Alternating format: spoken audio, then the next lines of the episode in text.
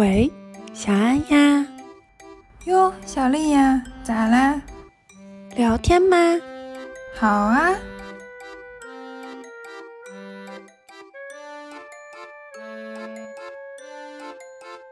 你是选择做痛苦的苏格拉底，还是选择 快乐的猪？我一直觉得我的情商是靠我的智商补足的。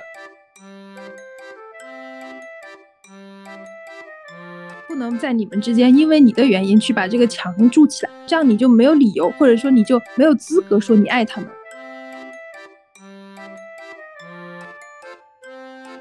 他因为怕这个气氛尴尬，他就会不停的说话，想让这个场子热起来。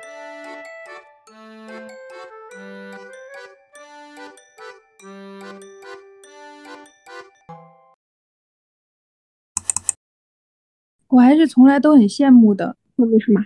羡慕能够少想一点的人，羡慕脑子里面比较轻松的人。这是性格里带的吧？是没有办法。哎，我不羡慕。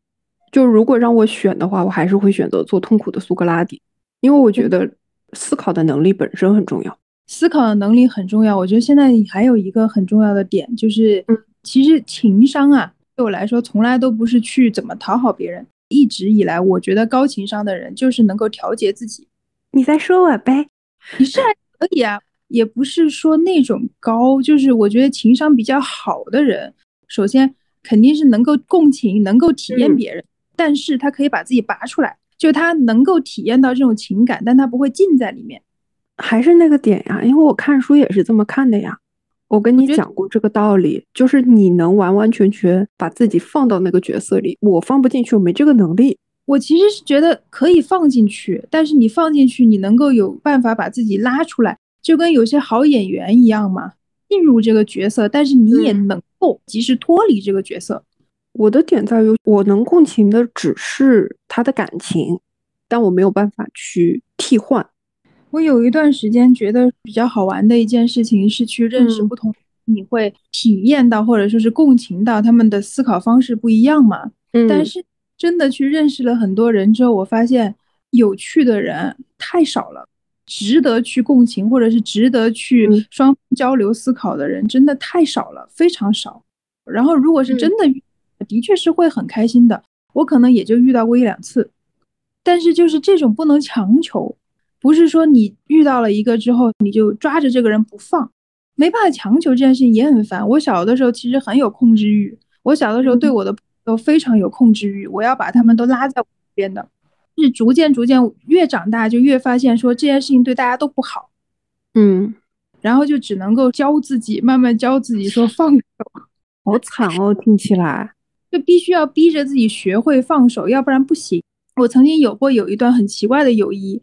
是要让我控制的，嗯，但是你就会发现说，在这件事情上面到了这个程度之后，你们双方会变掉，嗯，不管是关系也好，还是说你们自己的性格也好，会扭曲掉。其实跟母亲管孩子，我觉得有点像的，跟家庭有点像的，就是你们必须要给双方独立的空间，你不能够说真的像菟丝花一样，你们双方就缠在一起，互相养。大概是从初中、高中这段时间。才慢慢慢慢开始学会这件事情的。以前我抓朋友抓很紧，但我觉得以前的小孩都还蛮看重友情的吧。我是说，就是在那个年纪的话，因为你也没有什么别的。对，有一段时间，我觉得青少年时期都会吧。呃，你怎么跟他好了，不跟我好什么的，还是都这样，都敏感。我可能现在也会呀，但是我自己会消解掉。我也会有这样子的感情，其实也是一种。控制欲嘛，就是希望他时时刻刻都关注我，即使是朋友。我觉得这是过剩的自我意识。小的时候控制这种自我意识，或者是说意识不到说这种自我意识太强了不好。然后逐渐在过程当中，在跟别人相处多了之后，就会自然而然的吧，或者是说体谅别人的心情更多一点了之后，这一部分的自我意识会没有那么膨胀。有可能就是真我、本我、超我、超我能控制真我之类的吧。我唯一比较烦一点的点就在于说，我体会的东西就是情感对我来说都特别强烈，就很累，嗯，就消耗自己很多精力，还是情绪波动大呗。一旦体验强烈了之后，就容易想得多嘛。长大唯一一点的好处就是，的确没有小时候那么纠结。我觉得还是那个道理，因为长大之后你要面对太多事情，你没有那么多精力去揪着一个小小的事情。嗯，别的事情把你的注意力分散了嘛。我以前小时候有个朋友可搞笑了，他就是属于那种让我控制的人嘛。然后我后来学会说不去控制他的时候，他还会反过来跟我说你怎么了？但有啊，就是有那种所谓的依赖型人格嘛。当然这个是比较极端的了，但他们就是会这样啊，就是希望有人能帮自己做所有的决定啊，很多事情就可以不用想了嘛。那个小姑娘有点这样，但这种人就比较容易结婚，因为他必须要依靠着一个人。她结婚很早倒是真的，这种人还挺常见的其实。但我觉得比较幸运的一点就是那个小姑娘很好看啊，就很容易达到自己的目的吧。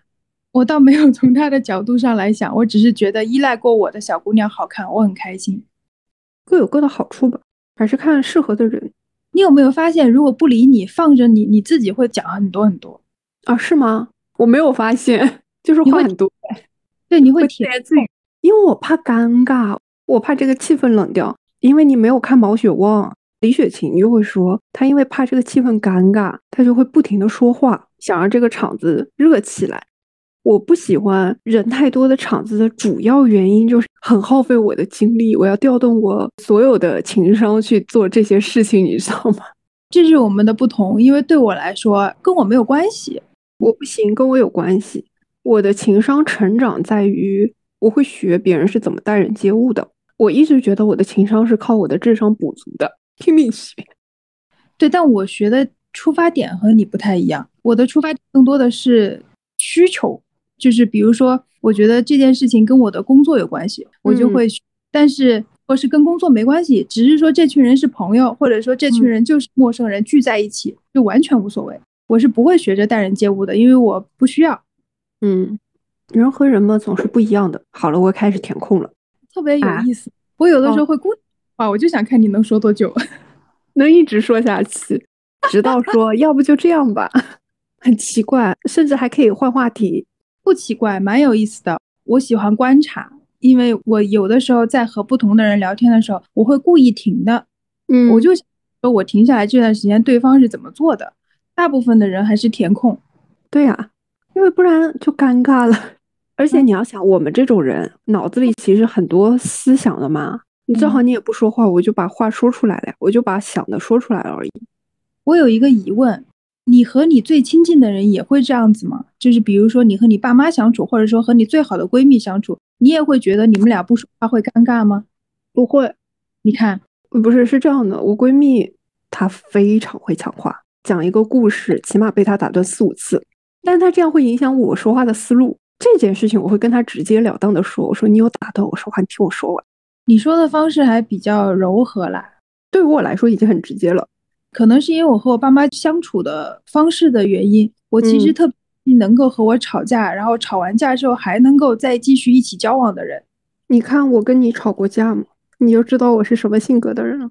大部分我的朋友相处基本上都是这个模式啦，因为也真的不会莫名其妙去找人家吵架嘛。但是有偶尔会遇到那种，就真的是。双方脾气都很火爆，一点就燃起来了。燃起来之后，吵完之后，大家竟然还能够再回头，然后再继续往下聊。我觉得这样子的人，我其实非常珍惜，因为这就是相处的方式。我会觉得跟他更亲近一点。我尝试过跟我爸吵架的，不行，结果不是很好。会有一种人，他不能接受他的权威被挑战，会有的。嗯，其实我比较喜欢的处理方式是大家都冷静下来。这件事翻篇了以后，再倒回去看为什么我们发生了这样子的争执，嗯，那很难。很多人他不愿意去回忆这个事情，会有人会愿意说去找两个人之间关系出了什么问题，或者是当时为什么会闹到什么程度，去找原因。有一段时间，外国的电视剧里面演的比较多，叫那个 marriage counseling，其实咨询师帮他们做的就是回溯，就是看。间发生了什么比较激烈的事情，或者是有什么纪念碑一样的事情，然后在这个事两个做了什么，感受是什么，然后对你们的关系影响是什么之类的，比较难，因为我会担心造成不好的体验嘛，所以我在开口之前就会想很多。我现在反而觉得气氛好这件事情很假，嗯，也不是，有的时候你当下是快乐的不就行了吗？很多时候，比如说一群朋友在一起，你们想的只是享受当下的时候，这个 OK 的。我只是觉得，如果你想要这段关系很稳固，或者是想要双方理解的更深入一点，一对一情况下的时候，其实气氛不重要，但这个气氛有的时候就会变得凝重。好玩，我最喜欢看了，恶劣的。我从小就比较喜欢欺负人，也不是那种暴力上的欺负人了，就是我喜欢戳一戳人啊，特别好玩。特别是小姑娘，小姑娘都特别有意思，大概吧。哎呀，朋友之间就是这样子的，磕磕绊绊，但是呢，还能一起下去。我觉得也不可能找到说有一个人完完全全不触你雷点，你也完完全全不触他雷点的，一定会有雷点，只是能不能接受而已。没有必要，因为很多时候其实争执蛮有意思的。No no no，我觉得也有可能是因为我对形象有要求。就即使在家里，我也不能接受大呼小叫。但吵架一般音量都会大嘛。我比较在意他人的目光，有点太在意别人的看法。就即使我当时有感觉，比如说不是很开心或者什么，我也一般不会说出来。这个度很难把握的。对，我觉得没有一个绝对的值放在那里说拉到哪里就正正好好，就是既没有那么在意他人感受，也没有太自闭这样子。我觉得很难。没有。只能自己慢慢适应。就我当时去学那个心理学的课的时候，他是说你们会来学心理课，一定多多少少心理上都有一些问题。后来老师就说说，哎呀，正常人谁还没有个 心理问题？因为你一定会有情绪嘛，情绪可能就会产生有一些矛盾啊什么，它就是一个心理问题，不代表这是个病吧？你只是说你选择你要不要去去疏解，还是说你自己就能排解？对，越长大越觉得这个事情必须要自己排解。去找一个专门的人排解，你就花钱呗，而且还不一定适合你。啊不，他帮不上，是吧？对，以我自己的经验来告诉你，他帮不上忙的。我换过好几个，让我觉得有帮助的只有最开始那一个，因为那个时候不懂他们的套路嘛。很多人他只是在套用他，就跟护士、医生一样，他在套用他在书上看到过的例子，或者他在书上看到过的排解的方式，用在每一个上，给他对号入座。其实你熟悉了他们的套路之后，你就会知道说他们并没有帮上任何人，就是跟医生护士一样，他帮到你那就是巧合。医生护士帮到你是巧合吗？当然是巧合了呀！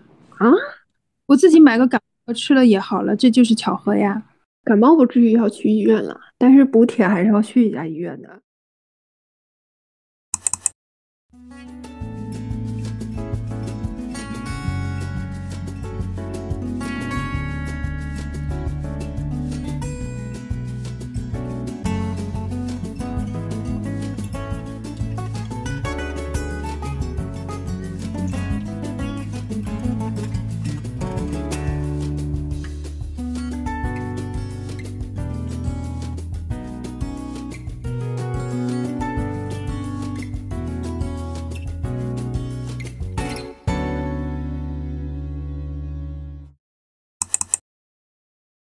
哇，没跟你说过，因为那段时间你好像还没来，或者是我们不熟。嗯，二零一年的时候，我进公司之后大概一两年，哦，我记不太清楚了。反正就是那一年，我有的时候有些想法非常危险。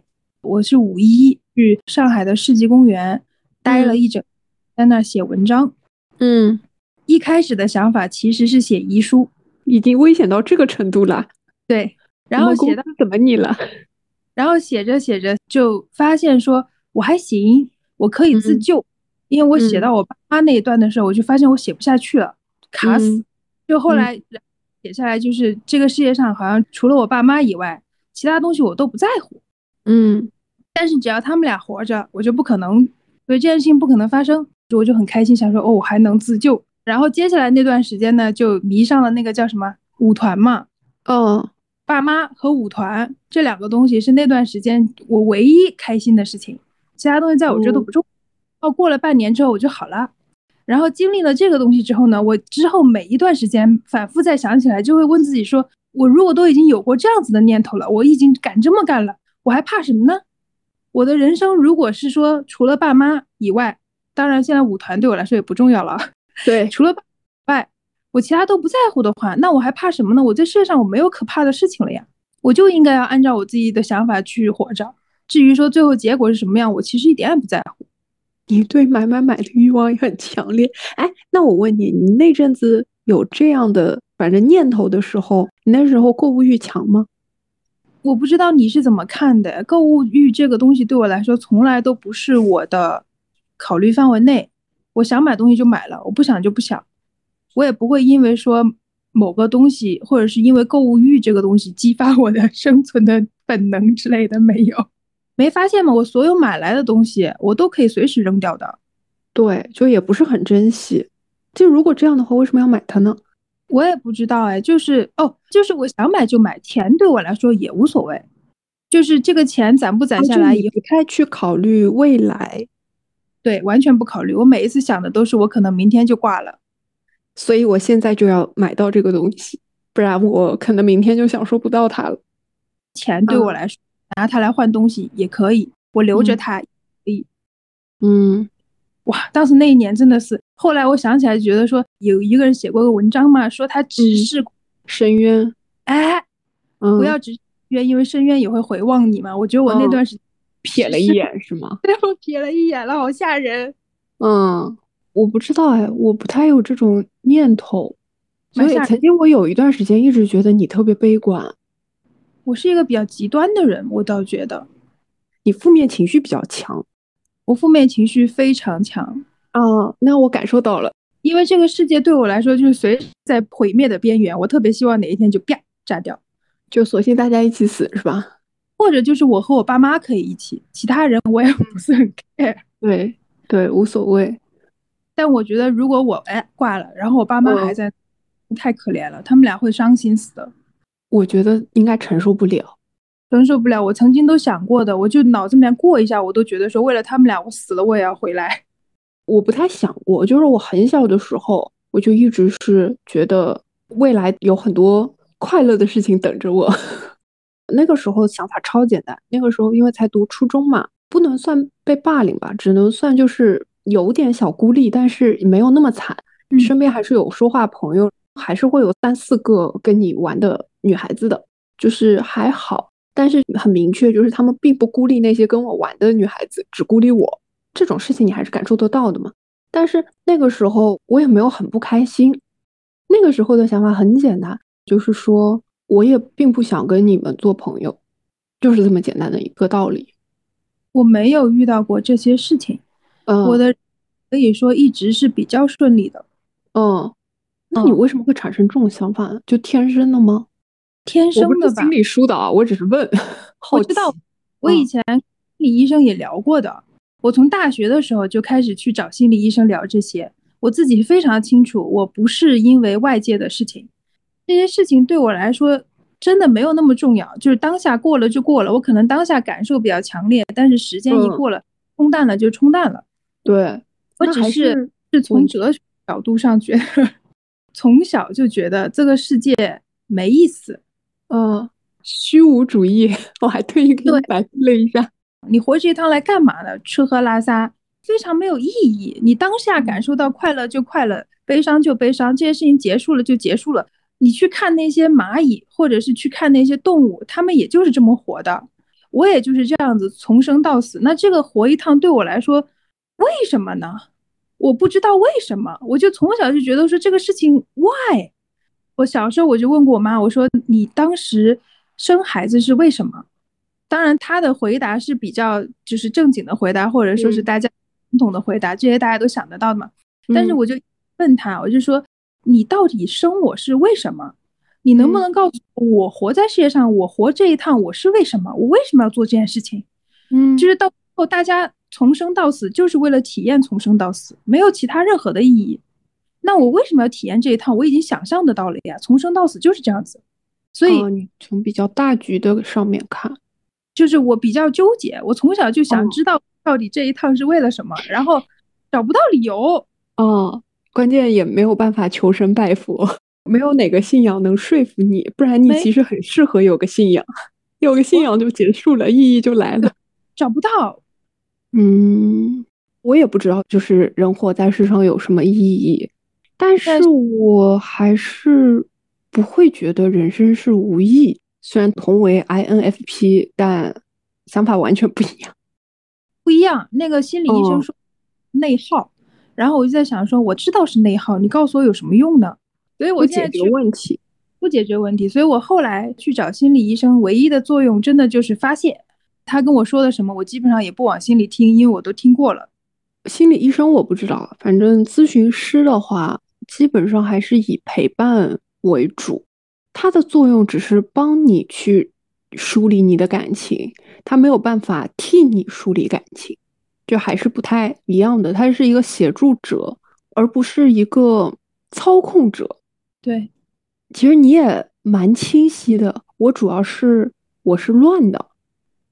你像他们之前说那个抑郁症啊，一些人会公开的说啊，我就是抑郁症，我这那。我其实真心觉得会说出口的人都不是。只要你会说出口，或者是说你会求救，你就不是。像我这种人的话，我只会跟人家讨论，说你在这方面想法是什么样子，我的想法是什么样。嗯，比如最极端的想法是什么样子，这种我只会论，我不会跟人家说啊，我最近想死想活，我没有办法做这件事情。你在那个端口，你不会想到说去求救，你想的只是说来说服自己，就是这件事情到底怎么做，以及做下去会有什么后果，或者说。我有什么理由来做这些事情？能想到的只是说服自己，你不会往外的，往外的那些其实就是还没到那个时候，或者你已经过了，有可能是已经过了吧，就没有那么极端的时候了。我曾经有一段时间跟我妈聊天，就是讲真也有点绷不住了，然后我就跟我妈聊天，然后把这些想法都跟他说了一遍。结果我没有想到，我是真的没有想到，我是在这件事情之后才对我爸妈有了新的认识的，就是我妈会告诉。怎么想？没错，我妈告诉我说，她其实一直也有这方面的困惑的，嗯，一直也有，只是说她没到那个，就是她没有凝视过深渊。哎，这件事情会不会可能就是基因里带的？一家人就是都是这样的性格，很有。所以我一直在努力和我爸妈做的一件事情，就是我要跟他们沟通，就是我这整个人吧，我要展示给他们，因为只有这样子才能让他们理解说为什么我在做我在做的事情嘛。他们还是比较支持你做这些事情的吧？我其实觉得是因为我和他们沟通的比较多，就是我没有让他们觉得说，哎呀，我的孩子在外面在干嘛，或者是说不理解你这代年轻人之类这种，我没有让他们有过这些想法。我一直反反复复，就是有了各种各样新东西，或者说我想干什么的话，甚至于包括有了新的想法，我都和他们沟通的，我和他们说的一清二楚，所以。他们逐渐逐渐有点把那个观念改过来，因为小时候不太会表达的时候，其实我和他们是对抗的，嗯，然后后来长大了之后就开始解释，开始沟通，他们就会逐渐逐渐把他们的想法给扭过来，因为他们以前我妈以前的想法是说，她对我负责的做法是让我能够找到一份好的工作，能够好好的生活下去，就像平常一样结婚生子什么之类的。做多了之后，她现在没有这些想法了，她现在的想法就是让我能活着。对自己比较舒心的生活下去，嗯，我现在就比较鸡汤的那种话啦，就是你如果真的双方是互相有爱的人的话，你就得跟人沟通，你不能把这些东西埋在心里，不能在你们之间因为你的原因去把这个墙筑起来，这样子是不对的，这样你就没有理由，或者说你就没有资格说你爱他们。我现在是这种非常鸡汤的想法，我觉得家庭还是不一样，是吧？我也一直会强调沟通。我也跟他们沟通，但我觉得他们比较善于回避。嗯，有的时候遇到家长这样子是很烦的。你跟你爸妈对抗的时候是对吵是吗？就是你们其实前提就已经会沟通了，只不过是以吵架的方式在沟通。但我们家的方式是冷战。哦，这个不行的。对，然后就是看谁先熬不住了，谁就去求饶，不在于谁对谁错，他就会让这件事情就过去了。不会真的去讨论这件事情的本身，而是就突然有一天吃饭嘛，吃饭的就好了，你懂吗？就是那种爸妈。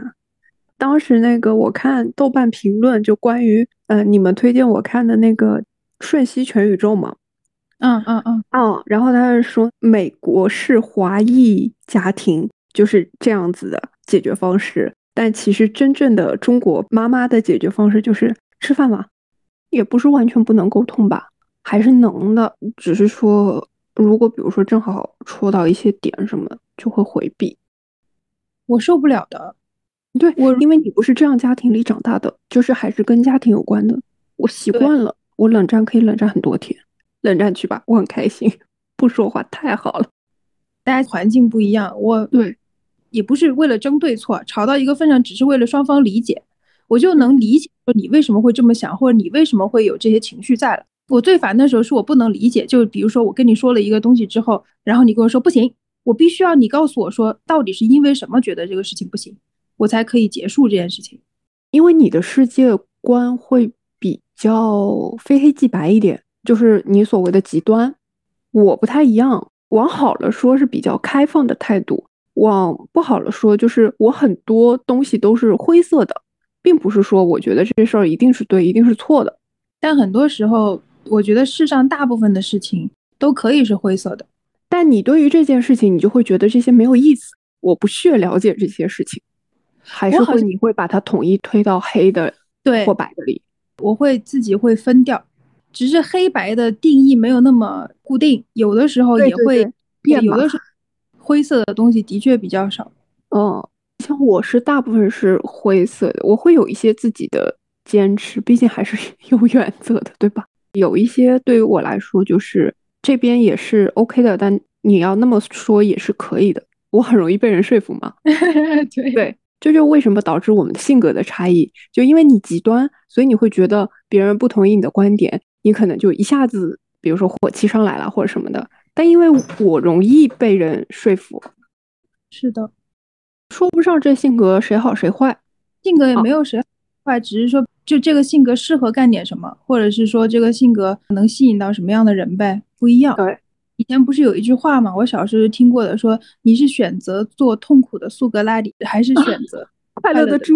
我从来就没有选择这件事情，对我来说。我妈从小就跟我说：“说你想太多了。”我说：“对，但是这件事情是天生的，你让我把我脑子里开关啪关掉，这也不可能。可能你想太多也是你的生活环境给你带来的，基因加上环境的影响。就之前我看过一个心理学的书吧，它里面就说疯子可能是有遗传性的嘛，不一定是疯子，反正就是神经不符合常人的这种情况。”那其实他很多实验，他就会提到这样子，他到底是基因的影响，还是他也生活在这个环境里，就更加容易诱发他变成同样的神经有问题的人，都有呀。万一你有一个强迫症的妈妈，那你是强迫症的概率就很高，除非说你从小不跟他生活在一起，因为你的生活里充斥着强迫症啊，再加上你还有这样的基因在，事半功倍的。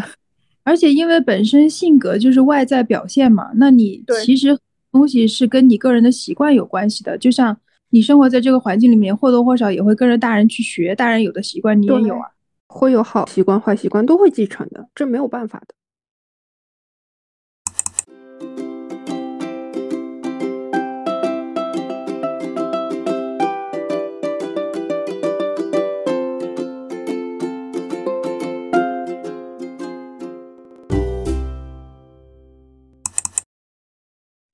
准备放在哪里啊？那我再念一遍，你再念一遍好了呀。嗯，你可以在喜马拉雅、小宇宙、苹果播客和网易云上找到我们。期待你的点赞和关注，也欢迎留下你的评论。拜拜。挺好的呀。嗯，好了。